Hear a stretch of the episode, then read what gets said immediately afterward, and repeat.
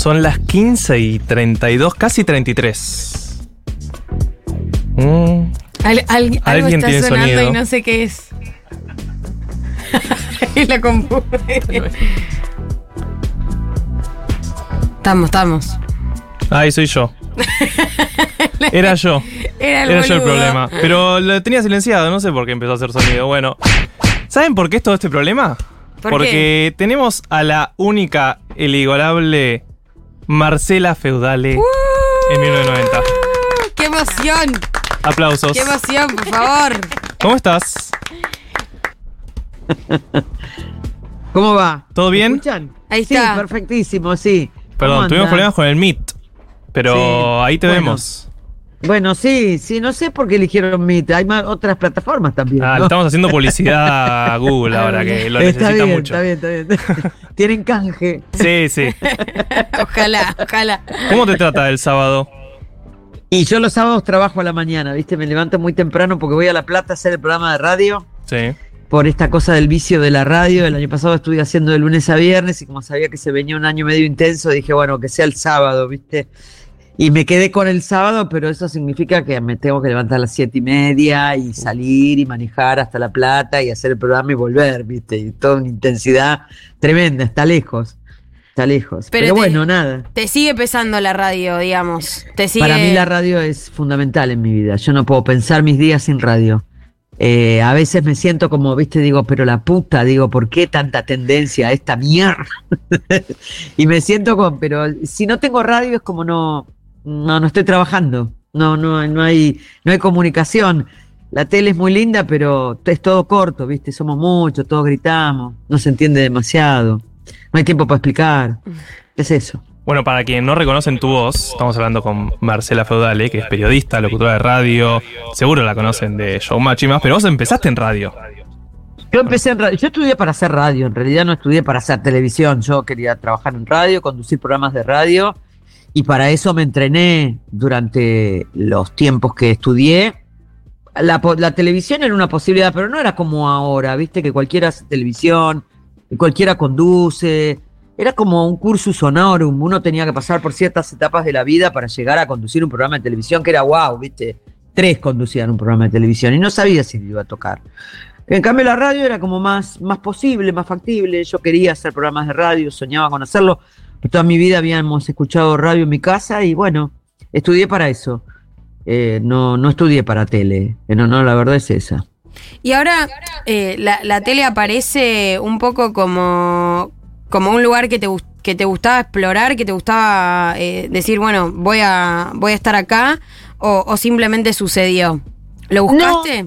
En realidad yo con los primeros años que hice con Marcelo hice radio en televisión, ¿viste? Porque lo mío era el off.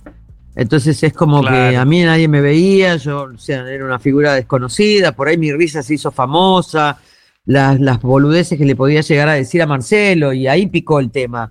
Pero en verdad que para mí era, tele- era radio, o sea, el off es eso, el radio en televisión. No, no buscaba tampoco estar frente a cámara, era medio como, viste, era raro para mí la televisión, no era una cosa que yo buscara. Y después con el tiempo se dio, pero por una cuestión laboral que surgió este tema del panelismo, y bueno, y me llamaron para hacer panel. Y ahí surgió que yo me pusiera frente a cámara, pero antes no lo había hecho eh, brevemente, en programas de, de cable o, o alguna que otra cosa así. Pero me hice conocida haciendo off. La voz. Lo mío es insólito, ¿viste? Estas cosas Estamos que a- tiene la vida. Si viste cómo me hice famosa. Estamos haciendo un especial bueno. del chisme. Y de eso ¿Cómo? queríamos. Estamos haciendo un especial del chisme. Del chisme. Casi una oda al chisme. Una oda a los chismes, Sí. sí. Son lindos los chismes. ¿Y cómo te llevaste vos con ese traspaso de que decías de Love a un programa que era De sobre chimentos, chisme, de chimentos? Infama. Sí. Infama decía. Pero Infama era todo. Era tan bizarro, biza- de Infama, que nosotros nos reíamos de lo que hacíamos, porque aparte ya teníamos roles, ¿me entendés? Claro. O sea, Santiago era el conductor, y Marina era la que pasaba la información y yo estaba ahí. Y era, viste, decir, bueno, sí, está bien, está mal. Pero era. Y también estaba el tema de que éramos dos minas universitarias y era ahí el donde estaba el chiste. Claro. que hablábamos muy difícil, porque una era licenciada en ciencias políticas y la otra licenciada en historia, y entonces ahí estaba el chiste y el choque con esta cosa bizarra que vos decías, ¿cómo están estas dos minas? ¿Me entendés? Laburando acá, que aparecía. Yo me acuerdo una vez que fue tremendo, porque el papá de Marina Calabró miraba siempre el programa. Mirá. Y entonces, eh, ¿cómo? Claro, claro, qué loco. Lo miraba y era muy, era muy divertido porque nos escribía mientras estábamos al aire. Y un día estábamos discutiendo con un tipo que él decía que era la momia original de eh, Titanes en el Ring. Y el tipo había, claro, había venido disfrazado de momia con lentes, ¿entendés? Y nosotros discutíamos, pero con una veracidad y una intensidad, cual si estuviéramos discutiendo, no sé, con Einstein. Y pero va, va, va, va. Y nos escribe eh, Calabró y dice, pero chicas, ustedes están haciendo un sketch. Dice, Claro. dos pelotudas discutiendo con un tipo disfrazado de momia. ¿Entendés? O sea, nada. Era eso infama, no era tanto el chisme. Después eh, clonó en otra cosa. Fue en ese infama en el que Silvia Stuller te dijo que, que hablaras bien. No sé si recuerdas ese momento insólito en el que Sí, vos estabas sí, hablando ese- bien, pero bueno. Es ese infama que aparte estaba, estaba Gabriel Lucero que hacía eh, dibujos de nos- nuestros, este, y estaba, era la época en que Adrián Aguirre decía que se abría 360 grados las patas, ¿me entendés? Una cosa que vos decías, viste, esto no puede estar pasando en televisión, era muy divertido, pero nosotros corríamos hacia lo bizarro, buscábamos lo bizarro, viste. Yo hablaba por teléfono con el padre del Kun Agüero a ver si la, si la princesita estaba embarazada, eran cosas que, viste, su- sucedían, nosotros no lo hacíamos con ningún grado de maldad, esto es real, ¿eh? Claro. Y este, y pasaban, hay cosas que sa- sabíamos que habían sucedido y sin embargo las escondimos, por la cual nos ganamos grandes retos de la televisión argentina, pero nos parecía que no correspondía a nuestro programa, ¿viste? Porque eran cosas grosas y muy pesadas que le pasaban a la gente y nosotros no queríamos tratar eso. Nosotros queríamos divertirnos. Y de hecho lo hicimos. Eh, Marce, ahí, ahí, mm, quiero hacerte esta pregunta también, porque es verdad que en los últimos años cambió mucho la industria de la farándula en algún punto. Eh, y, y hoy por hoy, ¿qué, ¿qué te pasa con eso, no? Porque quizás ya no es tanto la. O bueno, nada, quizás lo tomás desde ese lado, tu trabajo como una perfo, como un sketch, o bien así como, bueno, un laburo de periodismo, de farándula. ¿Qué, qué te pasa con esa tensión? Porque bueno, siempre hay quilombos en, en el, Sí. en el mundo de la farándula. Cuando los temas son como fue ayer el de Maxi Gidici, este chico que tuvo un intento de suicidio, Sí. yo trato de aportar desde el conocimiento la ley, viste, de prevención del suicidio, que me parece que el pibe no podía irse a su casa, que pues, tenían que haberlo eh, retenido y tratar de ponerle interdisciplinariamente un tratamiento, porque una persona que tiene un intento de suicidio no se puede ir a su casa a dormir tan tranquilo, Mm. verificar si que fuera cierto y todas las cosas que corresponden, ¿me entendés? Yo trato de aportar por ese lado. Cuando fue lo de Jay Mamón, yo busqué aportar por el lado de lo que era la ley de, de- de- de las víctimas, ¿viste? Del tiempo de las víctimas. Trato de aportar lo que sé. eh, dentro de un programa que tiene un contenido este, de, de- de chisme. Lo que pasa es que el chisme está siendo tan denso hoy en día Mm, que te invita a convocar cosas que pertenecen a la realidad. claro. Entonces no son cosas menores, porque lo de Jay Mamón no es una cuestión menor, lo de este chico con un intento de suicidio no es una cuestión menor, que te pone en tela de juicio los realities, las actitudes de las personas, la picadora de carne que ha sido la televisión. Entonces digo, hay una serie de cuestiones que hay que evaluar y que como sociedad deberíamos prestar atención. Lástima, lástima que estamos pasando por un momento muy particular, ¿no? En la credibilidad de la gente. Total, total. Ese es el problema, ¿viste? Y entonces, mi duda ahí era si había una Biblia del chisme. Vos cuando llegaste a Infama o llegaste después de otros programas de panelista, te dijeron, mira, esto sí, esto no, o eso también No. iba con... No, nunca. A mí, te digo sinceramente, eh, yo me he ido de los lugares porque yo sentía que no podía decir lo que yo quería. Porque en la línea editorial de la, de la radio o del medio no tenía que ver con mi forma de pensar o de ser. Mm. Pero nunca me dijeron decir esto. Yo no sé si es que no se atrevieron porque yo siempre tuve mucho carácter y lo mandaba a la concha de su hermana, o porque en verdad no, no existe. La verdad no lo puedo saber ni lo puedo dilucidar. Este, siempre me sentí una mujer libre. No hay un vademecum con respecto a cómo es el comportamiento frente a, una cuestión este, de chismes. Yo no soy de llamar a las personas, antes lo hacía, después me empezó a molestar, de llamar a las personas para preguntarle, che, es verdad, es mentira, che, eh, eh, no me interesa. La verdad. No yo chequea fuentes. No, no, yo no, no, ya, ya no, no me interesa. Lo hice en un pequeño momento de mi vida y me, me- me produjo tanta incomodidad decirle a la gente, che, es verdad que vos estás culeando con. No, ¿qué carajo me importa a mí? ¿Me entendés? Entonces decidí salir de ese lugar. Pero ¿entendés? ponele, si alguien te pide difundir un chisme, ¿te, te ha pasado? Sí, sí, sí, sí. He tenido, pero perlas, pero maravillosas, ¿eh? ¡Ay, no! De gente- Ah, sí, sí. Yo tenía una discusión de una fulana, del hijo de la fulana, por teléfono con el padre con el cual se estaba divorciando, para demostrarme. El chico era una criatura de 5 o 6 años, ¿me entendés? No. Cómo peleaba con el padre. Horroroso era. Pero alguien que te manda eso es porque vos quiere que vos lo pongas al aire. Claro. Quiere que vos seas el brazo ejecutor de Sí, esa sí. cuestión. Gran pedo. Andá, ¿me entendés? Claro, no, no me interesa. A mí ese lugar no me interesa. No me interesa hablar de una, dos, tres, cuatro, cinco fuentes, no.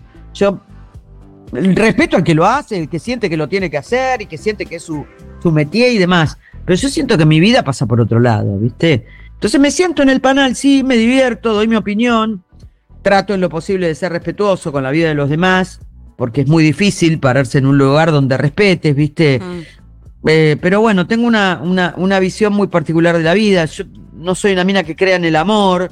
Entonces, cuando a mí me hablan de infidelidades, para mí el amor es un momento en la vida, ¿viste? Vos te enamorás y después, bueno, se fue la mierda todo. Chau, ¿viste? Se le va a él, se te va a vos, a quien fuera. Entonces, me resulta mucho más fácil y digerible porque tengo una visión muy particular. Yo soy una mina que no, no tuve la obsesión de casarme, no tuve la obsesión de tener un hijo, en una época donde eran obsesiones, Claro. eran mandatos sociales. Mm. Entonces, viste, por ahí me resulta más cómodo, más Pero hay- fácil. Hay, algo también del juego de esos programas, es que te, te tiene que interesar. ¿O no? No sé si es que te tiene que interesar. ¿La vida del otro, decís vos? No, como hacer el- la escena, aunque sea la escenificación, de que estás hablando de algo súper importante. Es que te interesa, no es que no te interese, porque en verdad por ahí alguno de- de- del panel dice una boludez y dice, esta mina que está diciendo, ¿viste? Entonces entrás por ese lado y, y no es que no te interese, sí, decís, bueno, pero planteas tu punto de vista desde el punto de vista del otro y no Claro. ya sobre el, sobre el tema en sí, ¿no? Porque a veces se dicen cada cansada que es medio como difícil, ¿viste? Pero bueno, son puntos de vista, es como todo. Cuando vas a opinar de la vida de los demás hay puntos de vista de todo tiempo.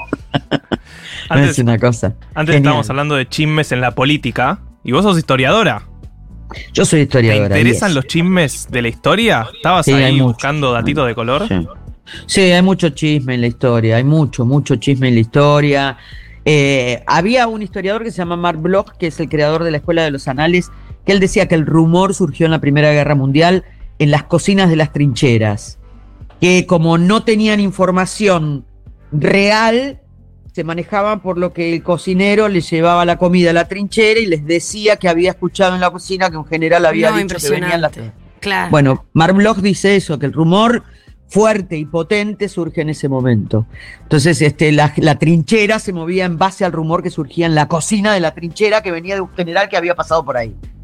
Este, eh, el rumor es eso, y la historia está llena de rumores, y nunca se y, y de teorías conspiranoicas. Esto es una realidad, ¿viste? Acá Juanita Eh. decía antes que, mm, que el, el que cuenta buenos chismes es el que sabe contar buenas historias en realidad, porque el chisme es una historia, un cuento. Sí, ¿Coincidís sí. en eso? Sí, sí, yo creo que, que hay gente que sabe contar los chismes. ¿Tenés sí, sí. alguien así que digas, eh, este es el mejor... eh, Mi Ángel de Brito cuenta muy bien los chismes, ¿me entendés? Cuenta muy bien, es porque aparte le da como una atención al chisme. Total. Decís, ah, mierda, ¿qué pasó? ¿Me entendés? Voy a quedarme acá viendo. pues Claro, ¿me entendés? Pasó algo y después por ahí nos pasó un sorenco. Pero vos te comiste toda la historia de que viene una mano. Eh, Santiago del Moro cuando hacía Infama era muy, Muy buen bueno. narrador. Muy bueno, pues te decía, tengo un video y tengo un video y tengo, y cuando vean el video y el video, que se, el video una mierda, ¿me entendés? Y te tenía tres horas mirando el programa para ver el video y no era nada. Hay grandes narradores, sí, yo creo que sí, que hay que saber narrar chisme. Yo por ahí me pongo medio nerviosa, porque como es la vida del otro, ¿viste? Me... Pero en historia no, historia me encanta narrar. Claro.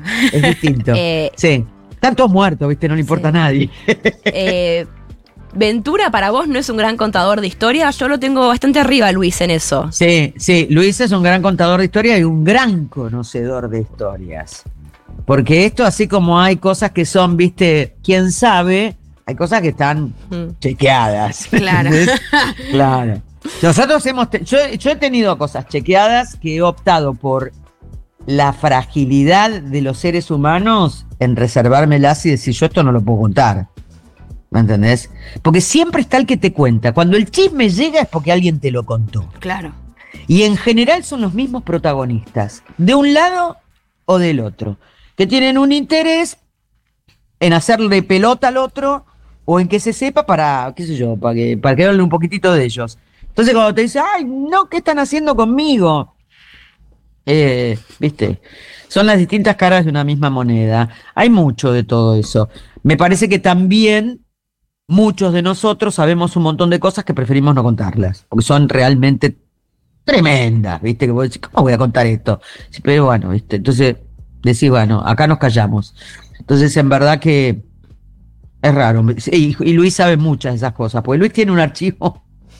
Pues lo más lindo que tiene esto, que cuando uno pasa el tiempo en los medios, es que tiene un archivo de la memoria. Yo, por ejemplo, lo veía a Milei haciendo el, la- este, este discurso en Parque Norte y no lo podía creer. Digo, es el templo de la corrupción, ¿me entendés? Las tierras de la Ciudad Autónoma de Buenos Aires, que un expresidente de la Nación le termina regalando un gremio, casi prácticamente porque se las regaló y no tenía el derecho de hacerlo por un decreto presidencial. Y ahí vamos a hacer el, el discurso y hablamos de la casta y la casta tiene miedo, una mezcla, una zarandazanda, ¿me entendés? Entonces, cuando vos tenés memoria y cuando vos sabés dónde ir a buscarlo, decís, mirá, mirá lo que encontré. Claro. ¿Entendés? Y eso le pasa a, a- a Luis justamente por dedicarse tantos años al chisme, ¿no? Sí. Qué impresionante. Sí, sí. Sí. Marcela Feudal eh, pasó por 1990. Mil gracias por tu No, tiempo. chicos, gracias a ustedes. Les mando un beso grande. Cuídense, sean felices y nada, disfruten. Y chismoseamos, ¿o no? Chismoseen, sí, no, mientras no le, no le caguen la vida a nadie, chismoseen. Hay chismes que son divertidos, hay otros que ya cuando le empezás a cagar la vida al otro, Con Yo- cuidado. Con cuidado, sí. Bueno, ahí va. un beso, chicos. Mil gracias. No hay por qué. Seguimos con 1990.